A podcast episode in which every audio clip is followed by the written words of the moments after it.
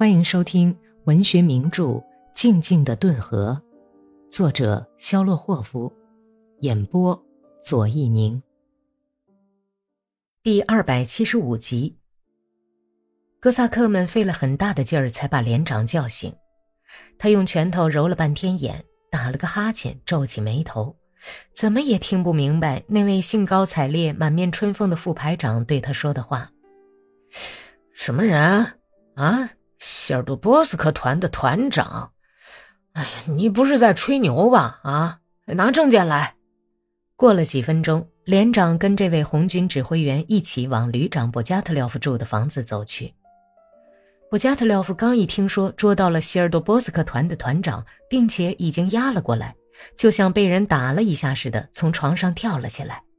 他扣上裤扣，把背带搭到强壮的肩膀上，点上有五根灯芯的油灯，笔直地向站在门口的红军指挥官问：“您是希尔多波斯克团的团长吗？”“是的，我是希尔多波斯克团的团长沃洛诺夫斯基。”“啊，请坐，谢谢。”怎么把您啊？在什么情况下把您捉到的呀？是我自己到您这儿来的。我要单独和您谈一谈，请命令其余的人都出去吧。布加特廖夫挥了挥手，跟红军指挥员一道来的连长和大张着嘴站在那里的棕红胡子旧教徒房主人都退了出去。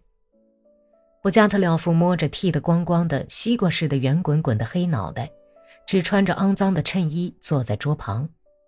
他那浮肿的、因为睡觉姿势不舒服压出一道道红印子的脸上，露出了矜持的好奇神色。沃洛诺夫斯基身材不高，但很壮实，穿着一件剪裁合身的军大衣，系着军官武装带。他抖了抖平直的肩膀，修剪得很漂亮的小黑胡子下面掠过一丝微笑。我希望我是在跟一位军官谈话吧，请准许我先简单谈谈我的身世。然后再谈谈我到您这儿来要完成的使命。过去我是个贵族出身的沙皇军队中的大尉，对德战争期间在第一百一十七柳波米尔斯基步兵团服役。一九一八年，根据苏维埃政府的命令，我作为基干军官被动员到部队里。现在您已经知道，我在红军部队中任希尔多波斯克团团长。我虽然身在红军中。可是早就在等待时机，投奔到你们这边来，投奔到与布尔什维克进行斗争的阵营里来。啊，大卫老爷，您等待的可真够长了。是的，不过我想在俄罗斯面前赎罪，不仅我本人要投奔过来，而且还要把红军的部队带过来。当然是部队里那些中间分子，都是受了共产党的欺骗、误入歧途，参与了这场自相残杀的战争的。旧日的大卫沃洛诺夫斯基用两只瞳距很小的灰色眼睛盯着布加特廖夫，一看到他那怀疑的微笑，就像大姑娘似的，脸涨得绯红，匆忙说道：“呃，布加特廖夫先生，当然您可能对我和我说的话抱有某种怀疑，我处在您的地位，当然也会产生同样的想法，请允许我用事实来向您证明这一切，用驳不倒的事实。”他翻开军大衣襟。从保护色的裤子口袋里掏出了一把折刀，伸弯下腰，正的武装带咯吱咯吱直响，小心翼翼地挑开缝得密密的军大衣边缝。过了一会儿，从拆开的衣缝里掏出几张发黄的纸和一张照片。布加特廖夫仔细地看了这些证件，其中一件写着：“一一七柳波米尔斯基步兵团中尉沃洛诺夫斯基伤愈后给假两周，回故乡斯莫棱斯克省休养。”特此证明，证明书上盖有第十四西伯利亚步兵师第八野战医院的公章和主任医师的签字，其余的一些填有沃洛诺夫斯基姓名的文件都证实他的确是军官。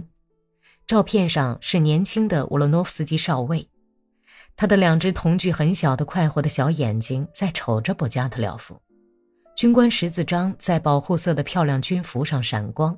像女孩子的脸一样洁白的肩章，衬得少尉黝黑脸颊和一道小黑胡子更黑了。下一步您打算怎么办呢？我是来通知您，我和我的助手从前的中尉沃尔科夫已经共同把红军战士都争取过来，就是说希尔多波斯克团的全部人马，当然共产党员除外，我们都准备随时投到你们这边来。我团的士兵几乎都是萨拉托夫省和萨马拉省的农民，他们都赞成跟布尔什维克打。我们必须立刻跟你们谈妥这个团投诚的条件。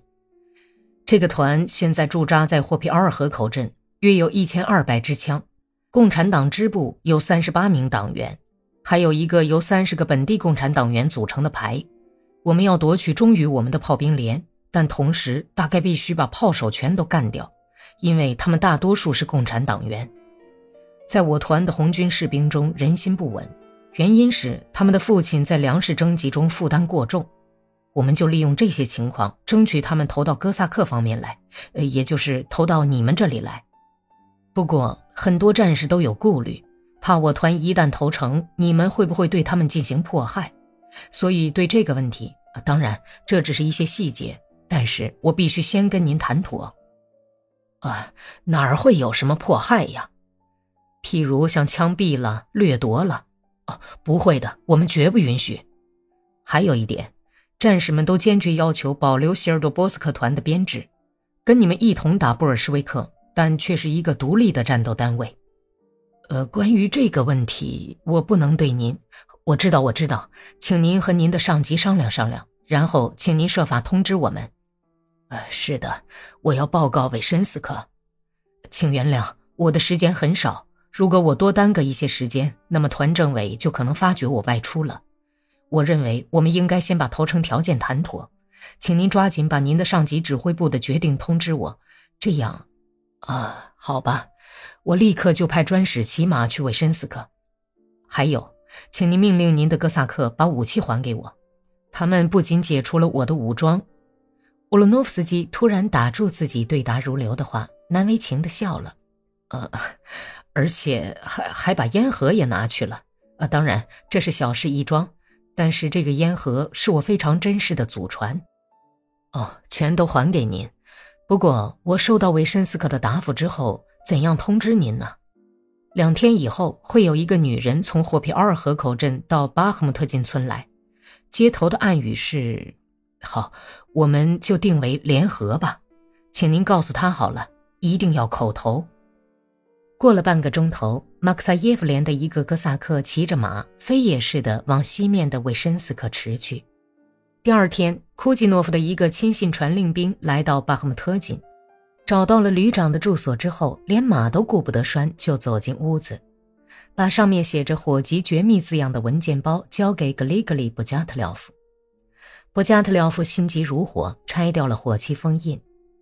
库季诺夫亲笔在顿河上游地区苏维埃公文纸上笔体粗犷地写道：“你好，布加特廖夫，真是令人振奋的好消息。”我们授权你和希尔多波斯克团进行谈判，并不惜任何代价劝说他们投诚。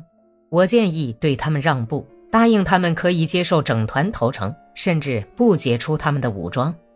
但是我们的条件，他们必须逮捕和交出共产党员、团政治委员，主要是我们维申斯克、伊兰斯克和霍皮奥尔河口镇的那些共产党员，要他们一定把炮兵连、辎重队和物资供给部队带过来。